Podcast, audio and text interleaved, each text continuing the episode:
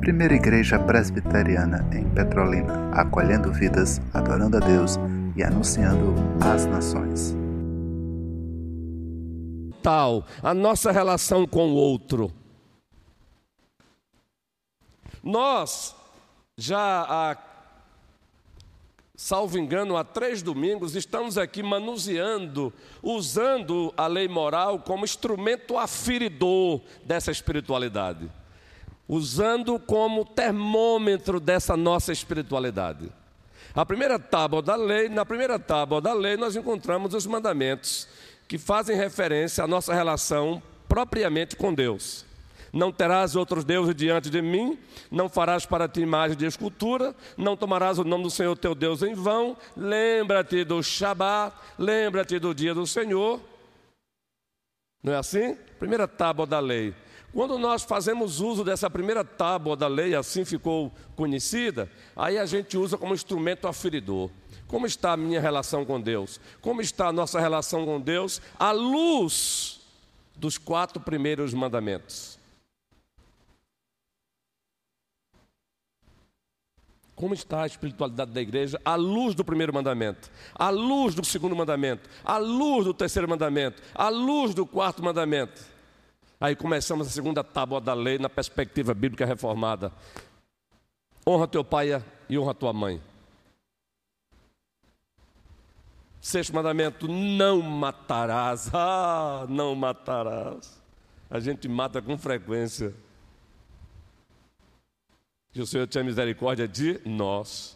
Sexto mandamento: não adulterarás, adulterarás a santidade do casamento, da família, do sexo. Oitavo mandamento: não furtarás. É muito forte. Aí a gente pensa que furtar é o que a gente se resume apenas ao que a gente assiste nos telejornais. O cara chegando com uma arma e levando o carro do outro. E nos esquecemos quando deixamos de dar devida honra ao outro, estamos furtando dele o que é dele, a honra. Entende isso? Estamos furtando o que é dele, a honra. Quando nós não damos o mérito ao outro que merece o mérito, estamos furtando dele o mérito que é dele. Não furtarás. Nono mandamento: não dirás falso testemunho contra o teu próximo. E o décimo não cobiçarás. Ou seja, agora aí a gente tem na segunda tábua a nossa espiritualidade no aspecto horizontal. A espiritualidade horizontal à luz do quinto mandamento, à luz do sexto mandamento, à luz do sétimo mandamento, à luz do oitavo mandamento, à luz do nono mandamento e à luz do décimo mandamento. Lembram? Tratamos disso aqui. Como anda a nossa espiritualidade à luz da segunda tábua da lei? E aí nós é, seletivamente fomos seletivos, abordamos aqui a luz do sexto, lembram? A luz do oitavo e a luz do nono mandamento a nossa espiritualidade. E o nono diz: Não dirás falso testemunho contra o teu próximo. Ah, os nossos símbolos, os nossos documentos confessionais, elaborados com base nas escrituras sagradas.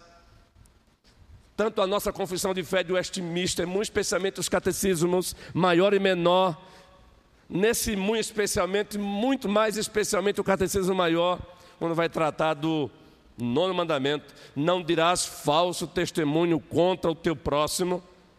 Aí os nossos pais reformados e puritanos nos ofereceram um comentário fantástico através de perguntas e respostas, e lá nós temos o que Deus exige no nono mandamento e o que Deus proíbe no nono mandamento. E só para relembrar e prosseguirmos, quando nós propagamos algo do outro que não corresponde com a realidade, nós estamos quebrando o nono mandamento. Logo, a nossa espiritualidade está assim, ela não está assim.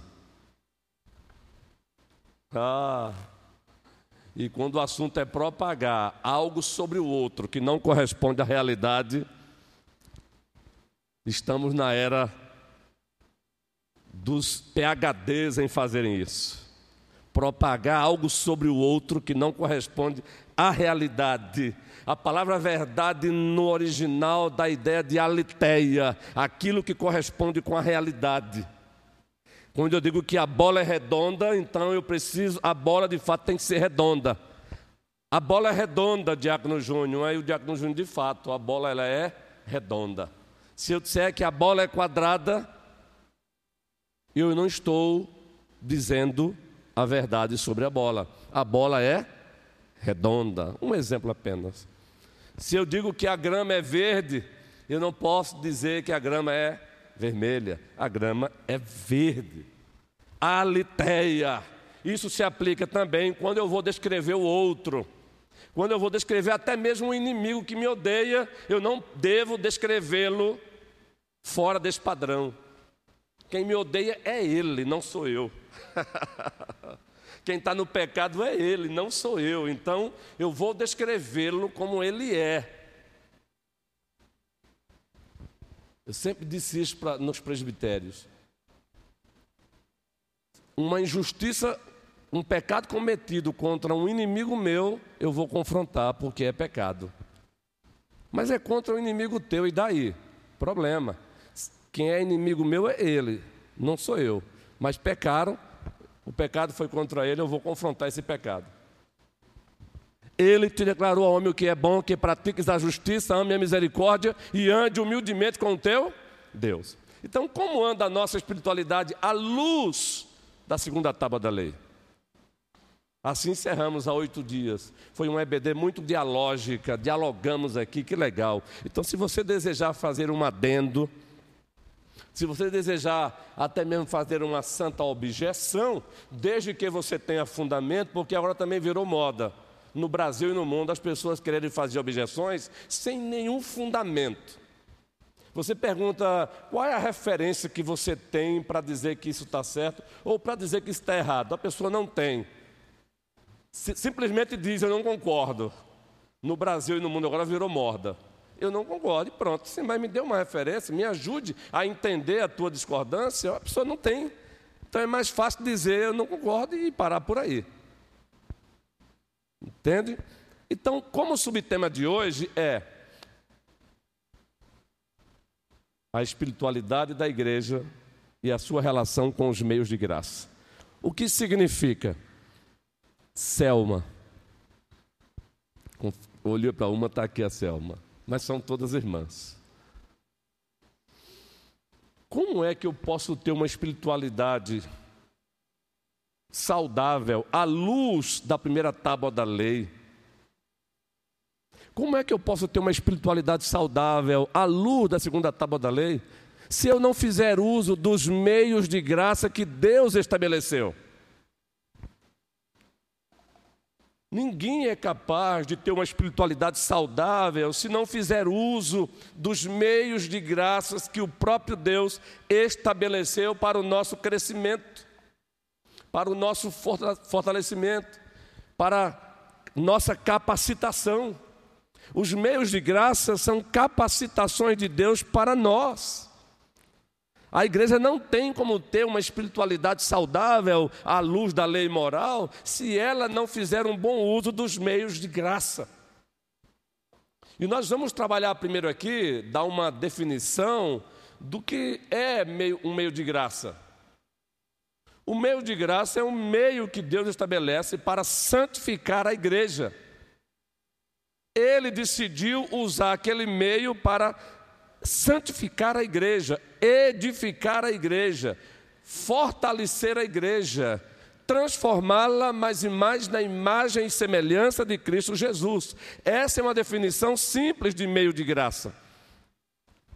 Essa é uma definição simples. Então vamos ver os meios de graças então. O nosso catecismo maior, na pergunta 154, os nossos pais reformados se preocuparam com isso. Observem como se encontra a pergunta 154 do nosso Catecismo Maior.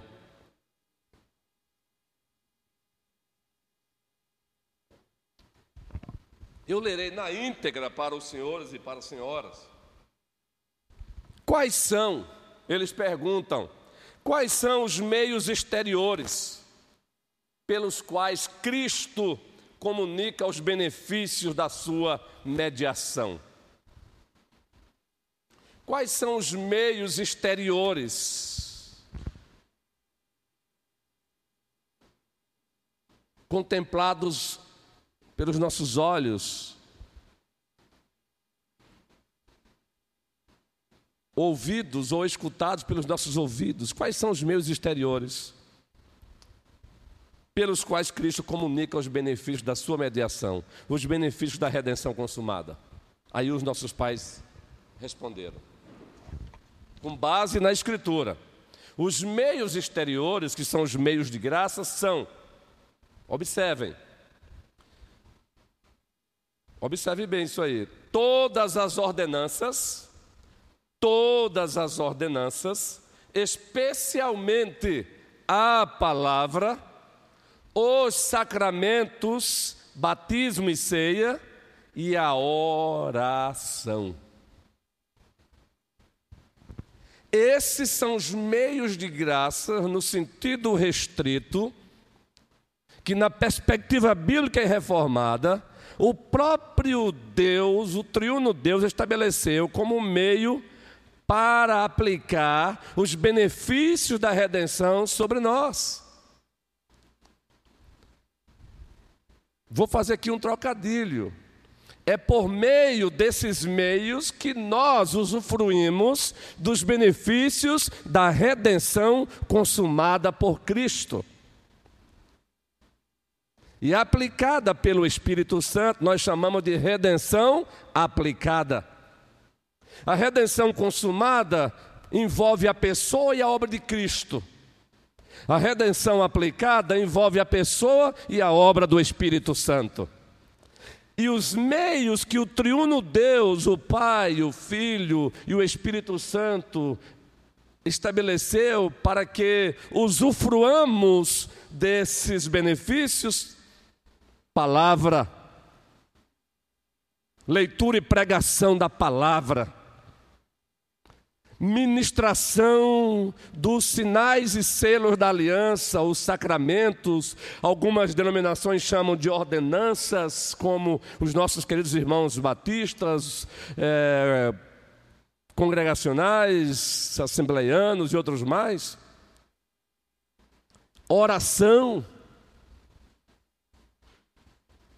Se nós queremos de fato usufruir, manifestar uma espiritualidade verdadeira, precisamos valorizar os meios de graças, os meios de graça que o próprio Deus estabeleceu. E ele não erra. Quando ele diz que é pela leitura e pregação da palavra que ele santifica a igreja, de fato, ele santifica a igreja pela leitura e pregação da palavra. Cabe a nós valorizarmos a leitura e a pregação da palavra, seja nos exercícios, nos nossos exercícios particulares, sejam nos exercícios públicos semelhantes a este. Nós estamos aqui lendo a palavra e também anunciando a palavra, pregando a palavra publicamente. Mas nós temos também os exercícios particulares quando fazemos isso sozinhos em nossos lares, em nossas casas, ou numa reunião doméstica com a nossa família.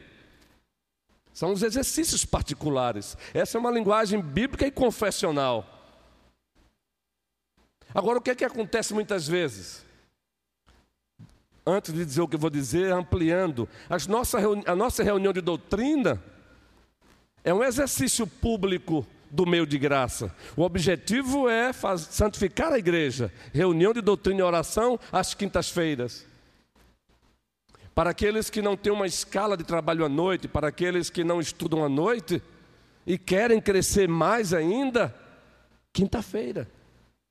No nosso caso aqui, das 20 às 21. O que é que a nossa, por exemplo, as nossas sociedades internas fazem? Lá também tem que ter meio de graça e tem. O que é que elas fazem nas depa departamentais? Além de orarem, elas também estudam. É assim que fazem? Escalam uma outra irmã para oferecer uma mensagem de Deus. Isso é meio de graça. A nossa UMP, a nossa UMP a nossa união de mocidade presbiterianas, que já tem o seu novo conselheiro, receberá posse logo, logo, que é o diácono Luciano.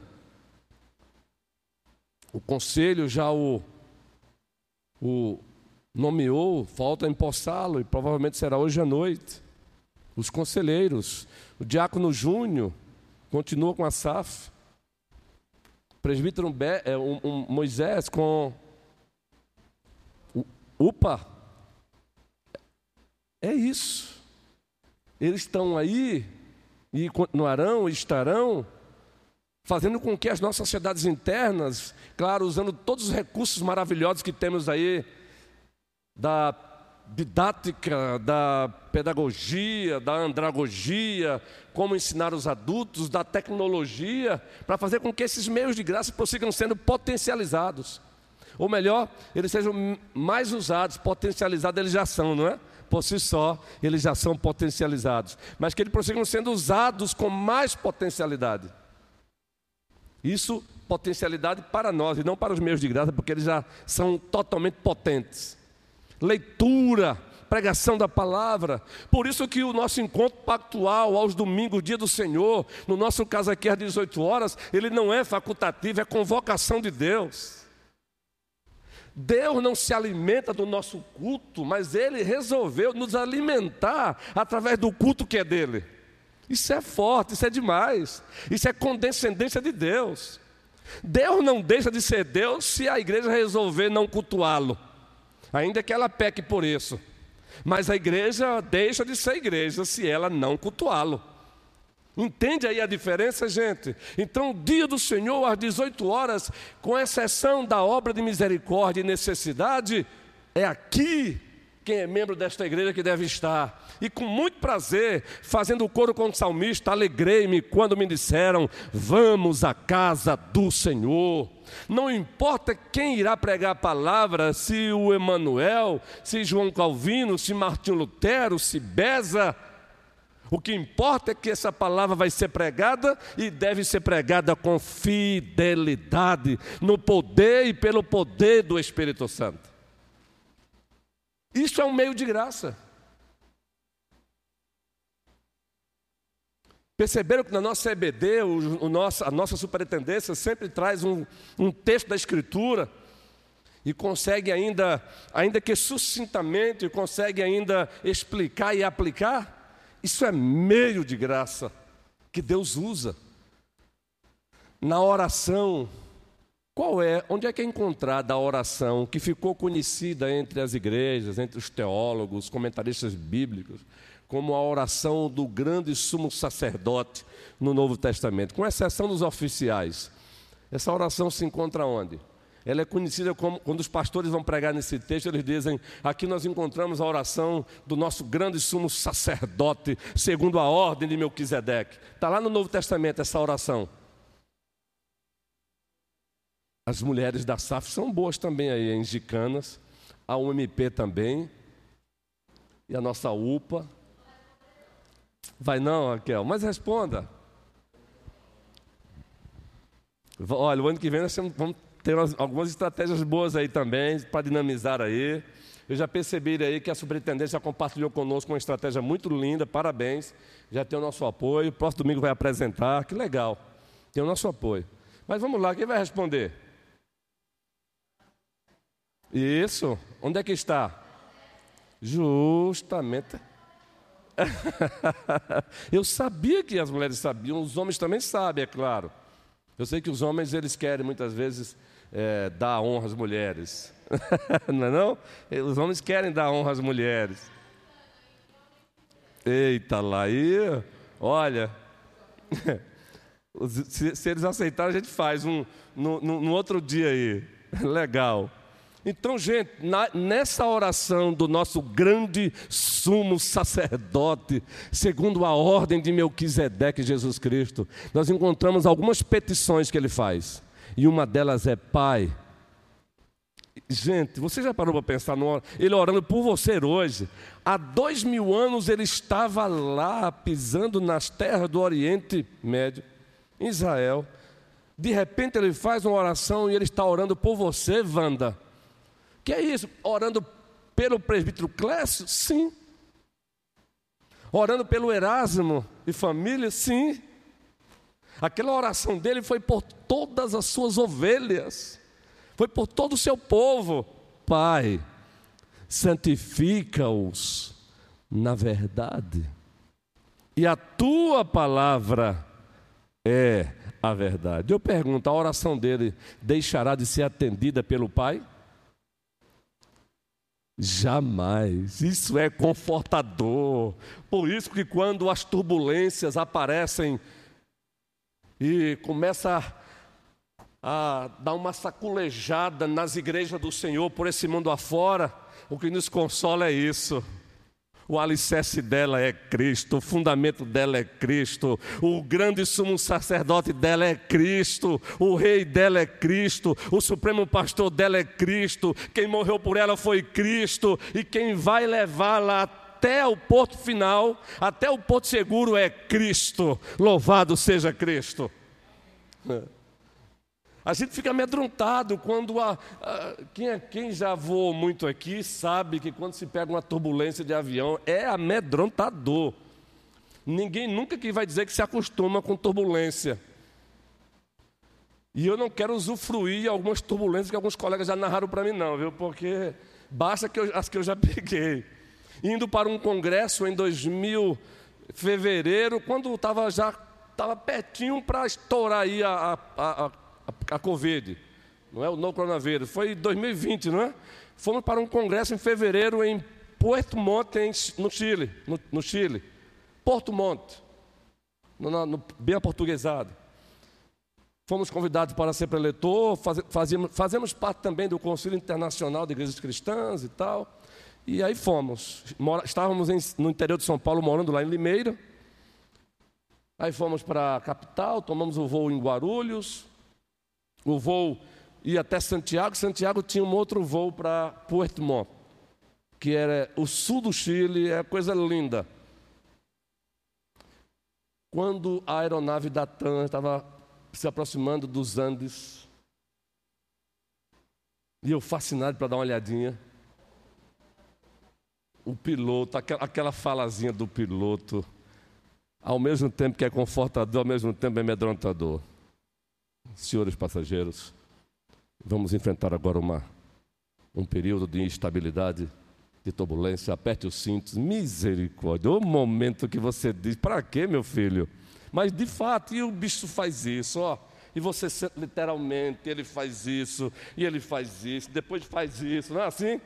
E você diz: Eita lá, eu quero voltar para casa. Coisa boa quando o piloto diz: Senhores passageiros, aperte os cintos, nivele as vossas cadeiras. Um exemplo, daqui a cinco minutos estaremos pousando. Ai, coisa boa, quando você sente a aeronave fazendo assim, psh, psh, psh. Ah. Aí você olha assim e vê o saguão do aeroporto já. É bom demais, gente. Então, toda turbulência nos amedronta. A igreja do Senhor também, desde os seus primeiros momentos, Gente, não é novidade, tribulação, a igreja passar por turbulência no século XXI. Foi assim na antiga administração da graça, tem sido assim na nova administração da graça. A história da igreja nos mostra isso. Ela passa momentos bons, de repente vem uma turbulência e começa a sacolejar a igreja. O que nos conforta, já dissemos.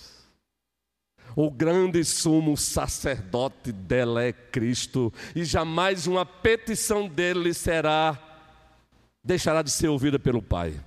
Santifica-os na verdade, a tua palavra é a verdade. Em João 10 ele fez uma promessa linda, ele disse: As minhas ovelhas ouvem a minha voz. Olha uma mensagem aí, hein? Esse é o famoso sermão textual e homilética que nós chamamos. O próprio texto oferece os pontos do sermão. Isso é sermão textual. Primeiro ponto: as minhas ovelhas ouvem a minha voz. Segundo ponto, eu as conheço. Ele conhece quem é quem. Tem um livro aí da editora Vida, muito bom. O título é Quem é Quem na Bíblia. Se você quer um livro para ler sobre os personagens da Escritura, compra esse livro. Quem é quem na Bíblia? Cristo sabe quem é quem. Ele sabe quem de fato é a ovelha dele. Eu as conheço. Terceiro ponto. Elas me seguem. Quem é ovelha segue, dá ouvido à voz dele. Aí, fecharíamos esse sermão textual com a promessa: Eu lhes dou a vida eterna, em qualidade e em quantidade infinita. E ninguém, gente, isso é forte, ninguém as tomará, as arrancará. De onde? Das minhas mãos, queridos. Isso é extremamente confortador. Ninguém. Aqueles, as ovelhas por quem ele morreu, ninguém. Elas podem por razões diversas, caminharem as suas noites escuras da alma, mas Ele não vai jamais deixá-las para sempre assim. Os nossos pais, nossos pais reformados chamavam de a noite escura da alma. O que é a noite escura da alma? É quando uma ovelha verdadeira ela ousa dar ouvido à voz de Satanás. É quando ela ousa dar ouvido à carne, aí ela começa a caminhar um pouquinho com Satanás, mesmo ela não sabendo. Aí ela vira as costas para Deus, ela vira as costas para a igreja. E o Senhor Deus, como disciplina, até deixa. Já é disciplina isso dele. Lembra do filho pródigo? Minha idade chegou, papai, eu quero o que é meu, eu vou viver a minha vida. O pai fez o quê? Não vou dar e pronto. Fez isso? Não, não, está aqui. Tem um princípio aí, viu gente? Está aqui. Foi, se quebrou todinho. Quebrou a cara, como a gente usa o português coloquial. Depois que quebrou a cara, lá agora com a cara quebrada, rosto no chão, humilhado, diz: Na casa do meu pai, os servos estão comendo melhor do que eu. E voltou. A diferença está aí. Quando voltou, o pai estava com os braços aberto. Isso é soberana graça. Isso é soberana graça. Pela graça sois salvos mediante a fé, não vem de vós, é dom de Deus, não de obras para que ninguém se glorie. Efésios 2, 8, 9. Mas observem, ainda que uma ovelha siga, trilha o caminho do filho pródigo, e às vezes algumas ovelhas seguem, e a gente não pode fazer nada, só tem que dizer que Deus tem misericórdia. Ainda assim, o Senhor Deus vai buscar lá na frente. Ele vai fazer o. Só para ilustrar a gente. Quem já viu o cara que é especialista em laçar boi? Eita coisa linda, é muito lindo, o cara não erra. E Deus não erra. Eu já vi muitos errando. Eu sou. Eu, minha origem é, de, é, é sertanejo. Eu já vi no passado meu pai fazendo isso. Meu pai, além de trabalhar com isso, era pescador nas regiões de Pique, Casa Nova, Bom Jesus da Lapa, mas onde eu vim, vim, ter consciência mesmo de que eu existia como ser humano, Pique, é um lugar aqui próximo de Casa Nova, Bahia, é um distrito de Casa Nova, Bahia. E eu vi até os cabras bons errando. Tentava uma vez, o, o touro, o touro brabo que eles chamam, né? Errou. Deus não erra a ovelha dele, que é dele, dá uma desviada, e ele diz: não vá. E a gente é teimoso às vezes, gente. Eita, como a gente é te... Olha como a gente é muito teimoso. Nós somos teimosos demais. Somos não somos aqui com o Guerreiro? Por isso que o pastor John Pipe diz: muito obrigado por algumas orações que o senhor não me respondeu. Muitas, muito obrigado por algumas orações não respondidas, porque seria minha tragédia se o Senhor as respondesse. Porque até alguns pedidos nossos emanam da pecaminosidade, do egoísmo, das nossas vaidades. Então, voltando, o Senhor não erra. Na hora certa, ele, pastor, por favor, presbítero Adualdo, pediu ali a fala. Só reforçando aqui, na verdade, hoje, na atualidade, a igreja, digamos que entre aspas, vivemos, bem demais em relação a, a perseguições e outras coisas mais, tá certo? do que o, o Senhor está falando aqui. Na realidade, a Bíblia ela nos exorta que, devido às provações e outras coisas mais, a gente ainda não chegou até o sangue, é o que Paulo diz, tá certo? Isso. As provações. Mas veja, se muitas vezes em determinadas situações nós, pela nossa estrutura, a tendência é nós fraquejarmos ou batermos em retirada, imagine quando nós nos lembramos do passado, de homens servos do Senhor que não somente chegou até o sangue, mas uns que foram partidos ao meio e decapitados e outros. Aí a gente faz uma ponte e quando olha para nós mesmos, dizendo, Senhor, tem misericórdia de mim, porque por muito pouco a gente muitas vezes bate em retirada e a tendência é querer dar meia volta. Isso. Mas a gente sempre se lembra de que o Senhor nos chamou e Ele não negou na Sua palavra, que jamais negará, que nós teríamos um mar de rosa aqui neste mundo. Pelo contrário, Ele disse que no mundo tereis aflições, mas tendes bom ânimo, porque eu venci o mundo. Então cabe a, um, a mim e a cada um de nós, como cristãos, a cada dia nos fortalecer na graça e no conhecimento do Senhor. E sempre ter um objetivo de que por mais que, pela permissão de Deus, o inimigo venha, entendeu? Ou tocar, ou de alguma forma, a gente até eh, perder a própria vida, se for o caso, entendeu? Temos a plena consciência de que a palavra do Senhor diz que aqueles que são do Senhor, o maligno não toca. Então, se o maligno, que é muito mais poderoso em relação a nós como seres humanos, só nos toca se for a permissão de Deus, então a gente tem que ter a consciência de que somos dele, estamos em suas mãos e aquele que é ovelha jamais, ele diz que jamais deixará arrebatar da minha mão. Um outro conceito só que, do que o senhor está falando aí, a respeito de pau a pique, eu conheço que é perto de, de Remanso, está certo? Uhum. A sua cidade. E ainda reforçando aqui do que o, senhor, do que o, o pastor falou em relação a, a voo, é interessante uma história também que eu tenho bem rapidinho, é que uma vez eu peguei o voo de São Paulo para cá, numa, digamos que entre aspas, uma lata velha da, da Gol, e ele batia mais do que um fusquinha que eu tinha, entendeu? Quando saía para viajar.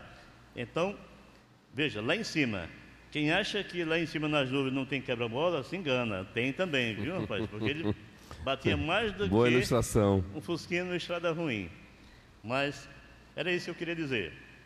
Devemos crescer na graça e no conhecimento do Senhor e em tudo esperar e confiar nele. E o meio de graça para isso, um dos meios de graça que ele estabeleceu, não fui eu. Como é bom você seguir a, a palavra, gente, porque quando alguém te pergunta, baseado em que está fazendo isso? Na Bíblia. Aí é problema, aí se, se você não está gostando, é problema teu com a Bíblia. Está na Bíblia.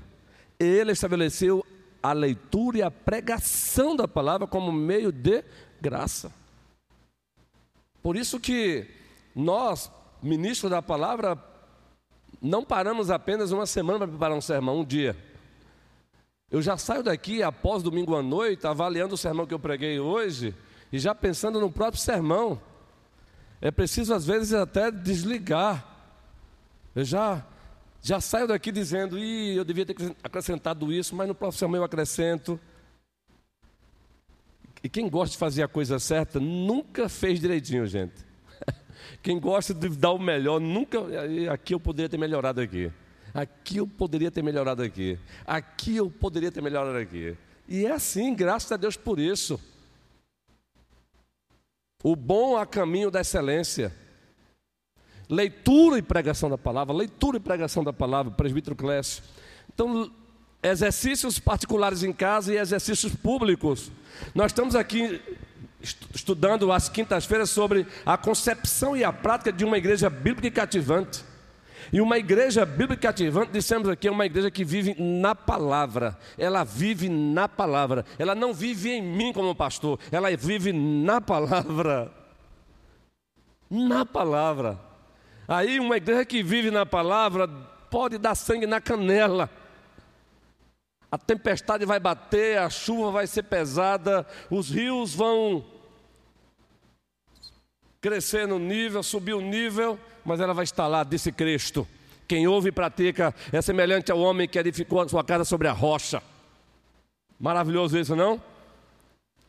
Aí ele descreve o que acontece com aquela, aquela casa. Hum, coisas, circunstâncias diversas, pesadas. Resultado: a casa caiu? Não, porque foi edificada sobre a rocha. No contexto hermenêutico lá do texto, é o ouvir e o praticar a palavra. E a palavra final é Cristo Jesus. Presbítero Clécio, para a gente prosseguir. Amados, é, eu acho que essa palavra assim tão pertinente, tão maravilhosa nos nossos corações nessa manhã, nos faz lembrar um pouco aqui de Paulo. Paulo, nosso, vamos dizer, o maior pregador, né? A palavra nos traz isso no Novo Testamento. E quando ele coloca lá que eu ainda não alcancei, mas prossigo para o alvo, para o prêmio. Então, essa palavra que o pastor coloca de, dessa autocrítica, dessa é, análise, sempre buscando melhorar, eu acho que Paulo nos dá também esse exemplo, né? De, de não, não, não alcancei, mas prossigo para o alvo, para o prêmio da soberana vocação. E se um homem como Paulo, que sofreu naufrágios, açoites, voragem do mar, tudo que ele, que ele, que ele passou, e né, um homem ali constante, firme, né? nos chamando também para sermos constantes e abundantes, né? sabendo que no, na obra do Senhor nossa, nosso trabalho não é vão. Então, tudo isso são, são exemplos, são chamamentos, são é, convocações para que a gente lance mão dos meios de graça, sobretudo da palavra, da oração, da, nos alimentemos da pregação para prosseguir. Isso.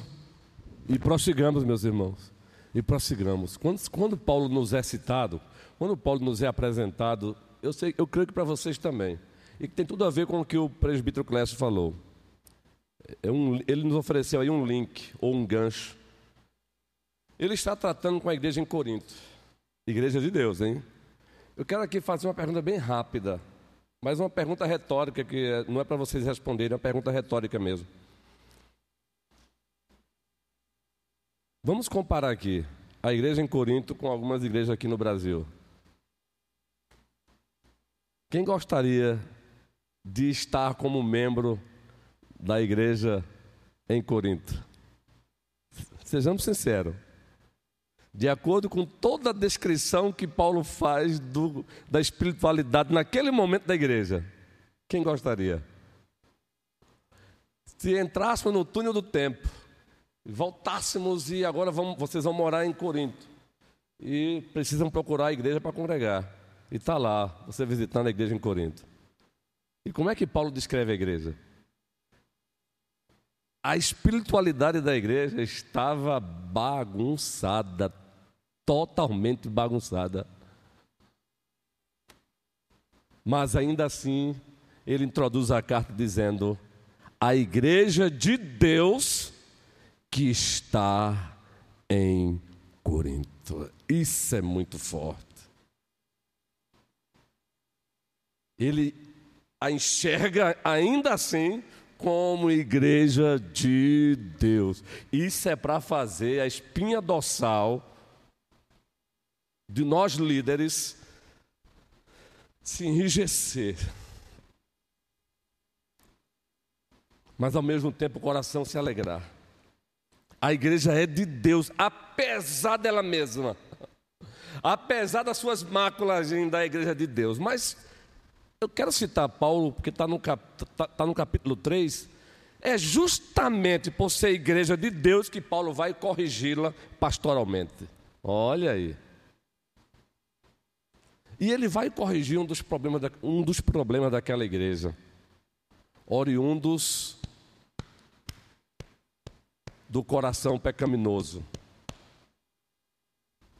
A igreja estava ali. Eu sou de Paulo, eu sou de Apolo, eu sou de Cefas. Ainda tinha um grupo que dizia: não, nem Paulo, nem Apolo, nem Cefas. Nós somos de Cristo. E segundo os historiadores bíblicos, os especialistas em Novo Testamento, era o mais complicado o grupo que dizia eu sou de Cristo. Porque não queria respeitar nada e ninguém. é nesse contexto que Paulo vai e diz: Olha, preste bem atenção, chegue aqui. Quem é Paulo? Eita, gente, quando eu leio esse texto, aí eu, eu procuro colocar o meu nome. Quem é o pastor Luiz Romeus? Eu me autoconfronto, gente. Eu fiz um curso da ABCB em São Paulo por vários anos, Águas de Lindóia, aquela linda e pequena cidade de São Paulo, Águas de Lindóia. E acontece um curso da ABCB, Associação Brasileira de Conselheiros Bíblicos. Eu fiz o curso completo com eles, graças a Deus por isso. E ele tem um dos cursos que é autoconfrontação. Esse é o curso, autoconfrontação. E eu aprendi a me autoconfrontar para que eu não caia na para que eu não seja objeto daquela censura de Cristo lá em Mateus. Tire primeiro o argueiro do teu olho, ou melhor, tire primeiro a, as traves dos teus olhos para depois você ajudar a tirar o argueiro do olho do teu irmão. Gente, eu estou falando isso é para mim agora, não é para você não. Agora, como consequência, fica aí essa recomendação bíblica. Aí Paulo diz: quem é Paulo? Quem é Apolo? Aí ele nos dá o verdadeiro conceito do ministério: servos por meio de quem vocês vieram a crer. Ou seja, tem o seu valor. Não é? Mas o problema é que a nossa tendência é ou praticarmos a subvalorização da liderança ou a supervalorização. Aí nós pecamos. É o valor devido. Aí ele diz: Eu plantei, Apolo regou, mas foi Deus que deu o crescimento. É com essa consciência que nós devemos prosseguir como igreja, como família de Deus, nós como pastores, presbíteros, bispos, diáconos, SAF, UMP, UPA, UCP, Projeto Ana, Suzana, Ministério de Cântico, Superintendência, conselheiros das nossas sociedades internas, sonoplastia é com essa consciência, eu plantei, Apolo regou, mas o crescimento quem dá é Deus, então a Ele a glória, a Ele a glória, a Ele a glória. Gente, o horário já chegou, a ideia é sair daqui com eu quero mais, então eu quero mais o próximo domingo, dia do Senhor. Que o Senhor nos abençoe. Somos corpo, somos igreja, somos de Cristo, fiquemos de pé. E como diz aquele refrãozinho, a Ele a glória, a Ele a glória, a Ele a glória, para sempre. Amém. Porque dele, por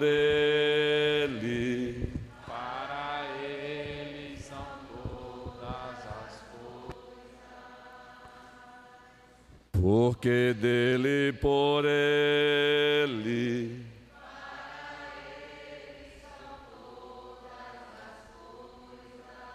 Refrão, a ele a glória,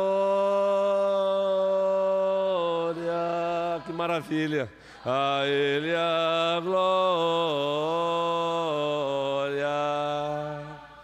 a ele a glória sempre.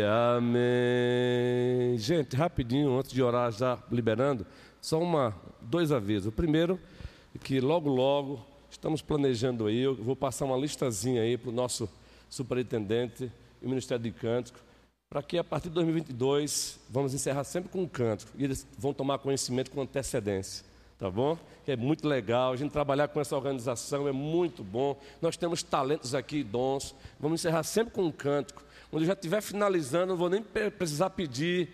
Já, o ministério vai caminhar para lá. Legal, estamos ajustando, estamos conhecendo a igreja pouco a pouco, graças a Deus por isso. Obrigado pelo vosso acolhimento, vosso carinho e a vossa, é, o vosso amor. Tá bom? Outra vez, o, o nosso culto em alusão ao Natal, ele vai ser no próximo domingo.